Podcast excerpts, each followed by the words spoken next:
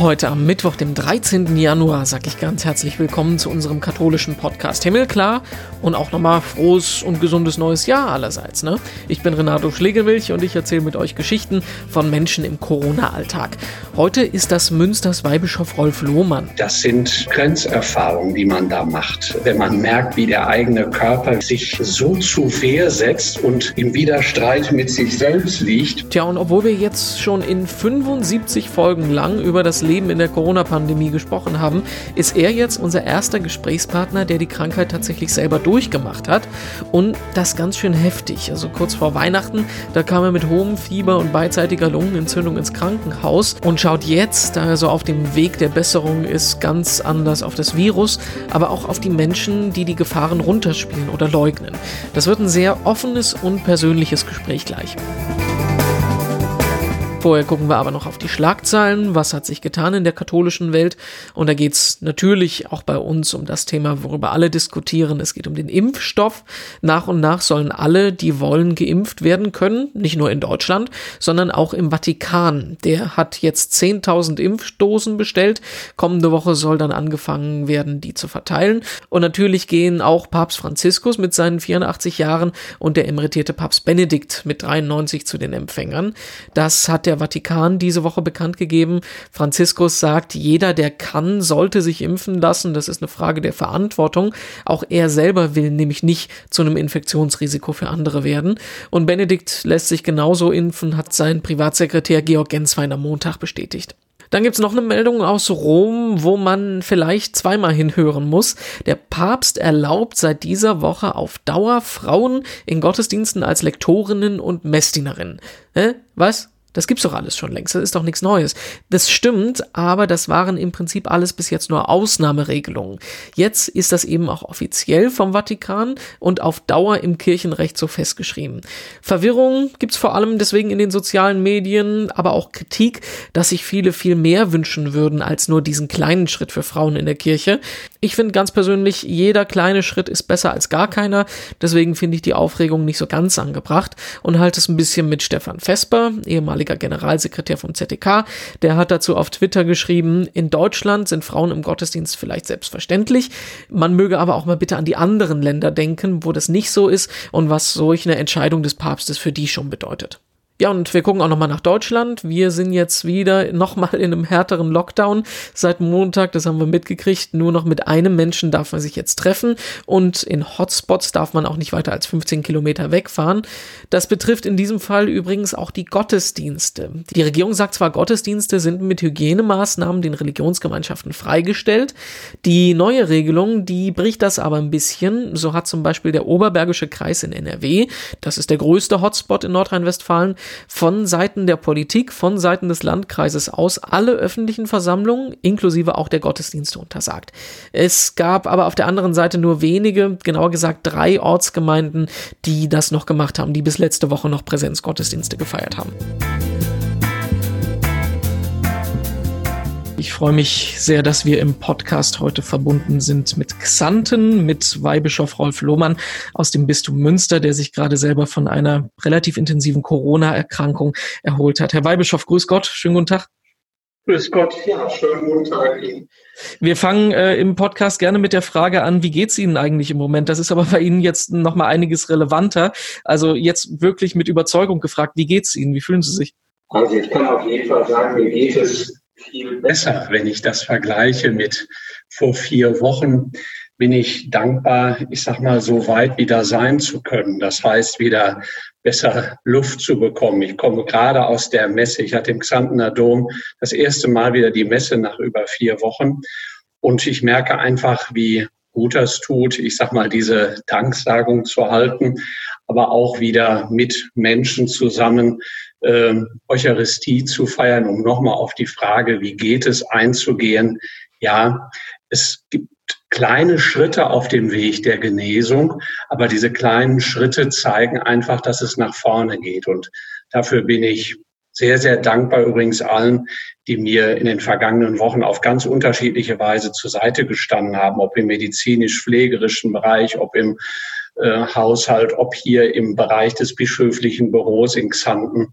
Also äh, viele gute Leute, die mir geholfen haben. Können Sie noch mal den Hintergrund erzählen, wie das überhaupt dazu gekommen ist, dass Sie sich infiziert haben? Und Sie haben ja am Anfang auch gedacht, dass es eher so ein, so ein einfacher Verlauf ist, ein leichter Verlauf, ne?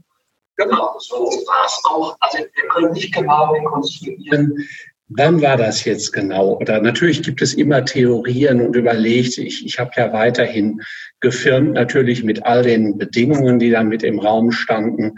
Oder ich hatte eine Altarweihe in dieser Zeit, aber auch das war alles bestens vorbereitet, auch von den Hygienemaßnahmen, von Maske tragen und so weiter. Aber vor, ich sag mal, gut vier Wochen war es so, dass ich ähm, noch ganz normal unterwegs war aber merkte, dass so eine kleine Grippe kam, aber wirklich im, nicht jetzt im, im starken Bereich. Und dann habe ich nach zwei Tagen gedacht, du musst dich testen lassen. Das äh, ist das Allerbeste. Natürlich in der Hoffnung, dass der Test negativ ausfällt, was dann nicht der Fall war bin dann in Quarantäne gekommen, habe dann hier im Bischofshaus in Xanten, konnte ich sein, aber nach wie vor wirklich viele Dinge hier erledigen, sowohl mit Videokonferenzen als auch mit Telefonaten. Äh, und das ging alles relativ gut. Und nach zehn Tagen äh, merkte ich, wie ich immer schwächer wurde. Also mir fielen einfache Dinge schwer. Ich nehme nur mal als Beispiel äh, die Treppe oder das Treppensteigen und bin dann zum Röntgen und auch natürlich zur Blutabnahme ins Krankenhaus gekommen. Und da hat sich das offenbart, dass ich eine äh, doppelseitige Lungenentzündung hatte und die Werte auch alle schlecht waren. Und im Krankenhaus ist mir sehr, sehr gut geholfen worden. Aber ich hatte zunächst mal starke Fieberschübe und es ging darum, erstmal dieses Fieber runterzukriegen. Und da sage ich ganz ehrlich, das sind schon auch Grenzerfahrungen, die man da macht. Äh, wenn man merkt, wie der eigene Körper wirklich sich so zu Wehr setzt und im Widerstreit mit sich selbst liegt. Und dann hat man natürlich auch die Lungenentzündung behandelt und konnte dann am Heiligen Abend äh, entlassen werden und war dann hier äh, wieder in meinem Haus, in meiner Wohnung und bin jetzt wirklich dabei, mich äh, zu erholen. Das eine oder andere kann ich wieder machen, aber wirklich mit kleinen Schritten. Und das ist für mich auch ehrlich gesagt eine neue Erfahrung, denn ich gebe es gerne zu, nicht unbedingt der geduldigste Mensch zu sein, aber das lernt man dann doch. Was ähm, denkt man denn in dem Moment, wenn man diese Diagnose erstmal bekommt, äh, dass man im Prinzip die Krankheit hat, wo das ganze Land seit einem Jahr darüber spricht und wo eigentlich jeder die Furcht vor hat, sich vor, mit zu infizieren? Ich war schon erschrocken und wusste ja jetzt auch, die, die Feiertage standen an. Ich wusste ja auch, was das jetzt bedeutet, zunächst mal in Quarantäne zu gehen. Das ging aber hinterher, als das dann äh, sich weiter zuspitzte, ähm, das ist schon eine, eine Erfahrung, eine, auch eine, eine persönlich schwierige äh, Erfahrung, äh, die man macht. Ich habe vorher, glaube ich, auch in den Wochen vorher das sehr ernst genommen. Und ich muss sagen, mit all den äh, Abstandsregeln und Hygienevorschriften, das habe ich ernst genommen, aber ich hatte keine, keine Furcht, keine allzu große Sorge. Und das ist schon so, dass sich da auch innerlich was ändert. Der Respekt auch vor diesem Virus wird einfach sehr viel größer. Äh, und äh, die Ernsthaftigkeit, die hinter der gesamten Corona-Thematik steht, äh, ist auf einmal sehr nah bei einem selbst, an der eigenen Tür. Und die Gedanken, die dann eine Rolle spielen, sind eben sehr ernsthafter Natur. Da liegt da eigentlich schon die Frage auf der Hand, was würden Sie den ganzen äh, Kritikern, Leugnern, Querdenkern sagen, wenn die ja sagen, das existiert noch nicht mal das, weshalb Sie jetzt äh, lange im Krankenhaus gelegen haben in einer ernsten Situation?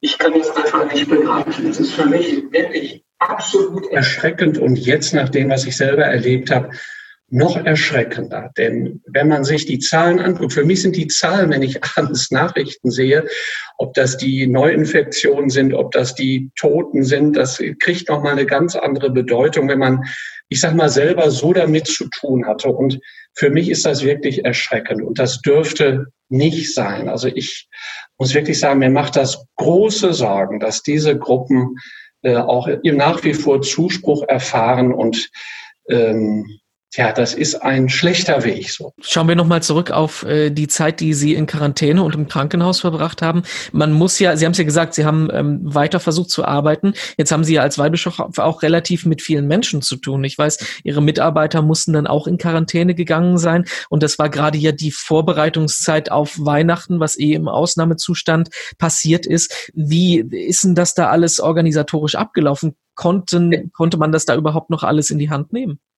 Das ist natürlich auch etwas chaotisch, das stimmt. Sowohl hier im Büro von den drei Sekretären waren zwei auch positiv getestet. Mein Fahrer war positiv getestet. Wir haben natürlich dann das Büro hier geschlossen und konnten dann glücklicherweise äh, weiterleiten nach Münster zum bischöflichen Generalvikariat.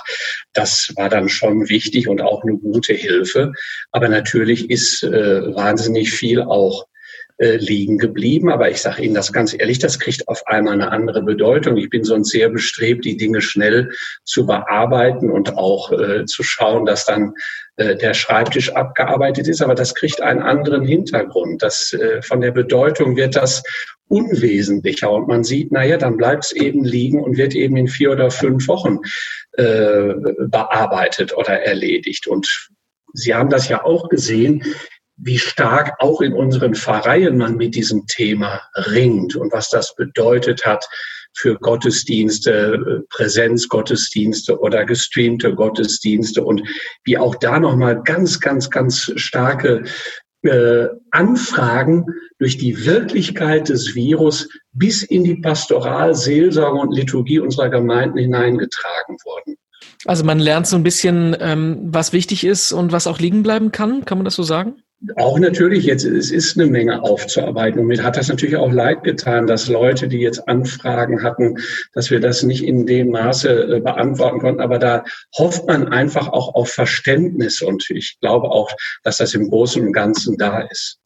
Wie haben denn eigentlich die Menschen, mit denen Sie im Bistum gesprochen haben, also die Gläubigen in den Gemeinden und so, wie haben die auf Ihre Erkrankung reagiert? Also ich habe wahnsinnig viele Zuschriften bekommen, ob per Brief, ob per E-Mail, also auf die unterschiedlichste Art und Weise. Und das äh, ist schon bestärkend zu erleben, wie viele Menschen in so einer Phase an einen denken, also dass man äh, alles andere als alleine ist also die an einen denken, die für einen beten, die mit in Sorge sind. Also das ist für mich nochmal eine ganz positive Erfahrung gewesen, gerade auch hier in meiner Region, äh, wie viele Menschen wirklich mitgedacht und mitgebetet haben. Also aller Achtung, ich bin da sehr, sehr dankbar für. Jetzt sind wir seit äh, vergangenem Montag nochmal in einem härteren Lockdown. Sie im Bistum Münster haben ja auch den Kreis Recklinghausen, der jetzt auch die 15 Kilometer äh, Regel eingeführt hat.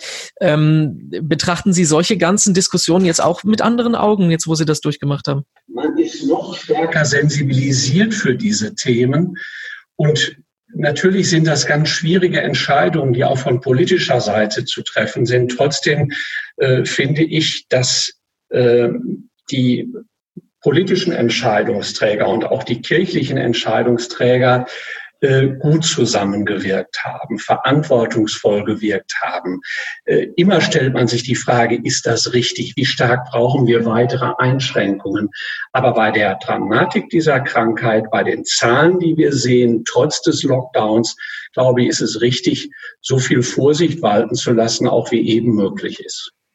Herr Weihbischof, da kommen wir zu unserer Abschlussfrage, die bei jedem Gespräch gleich ist und bei Ihnen dann auch nochmal eine ganz andere Relevanz bekommt. In der Lage und auch mit dem, was Sie jetzt durchgemacht haben, was bringt Ihnen Hoffnung? Eine, eine ganz starke Hoffnung, das habe ich gerade noch gedacht, wo ich aus dem Dom hier kam. Das ist natürlich mein Glaube und dass ich weiß, dass Gott in jeder Situation auch an meiner, an unserer Seite ist. Also er setzt sich gerade der Krise aus. Also es ist kein Schönwettergott für tolle Zeiten, sondern er ist da, gerade wenn es schwierig ist. Und das zeigt uns ja die ganze Thematik auch des Kreuzes, um das mal auch theologisch zu sagen.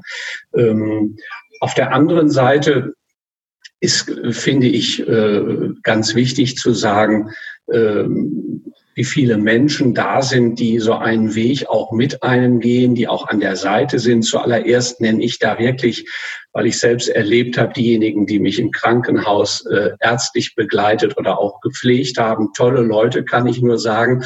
Und das gilt hier jetzt für das häusliche Umfeld in ähnlicher Weise. Man erlebt auch wenn es einen schlecht geht, viel Bestärkung, Hilfe, Unterstützung und ähm, auch das ist eine Erfahrung, das eben in dem Maße auch annehmen zu können.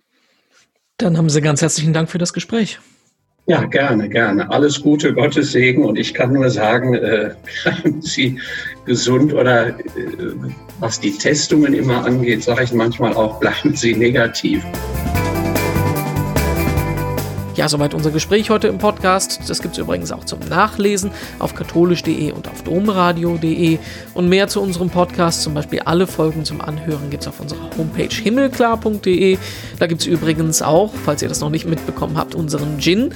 Gemeinsam mit dem Kloster Ettal haben wir nämlich 100 Flaschen Himmelklar Gin produziert und spenden alle Erlöse der Corona-Hilfe. Sage ich mal Prost und im Podcast dann hören wir uns nächste Woche wieder. Katharina Geiger ist dann dran. Ich bin Renato. Schlegelmilch. Mich gibt es überall als Renado Joachim und ich freue mich schon drauf, wenn wir uns wieder hören. Bis dann. Tschüss.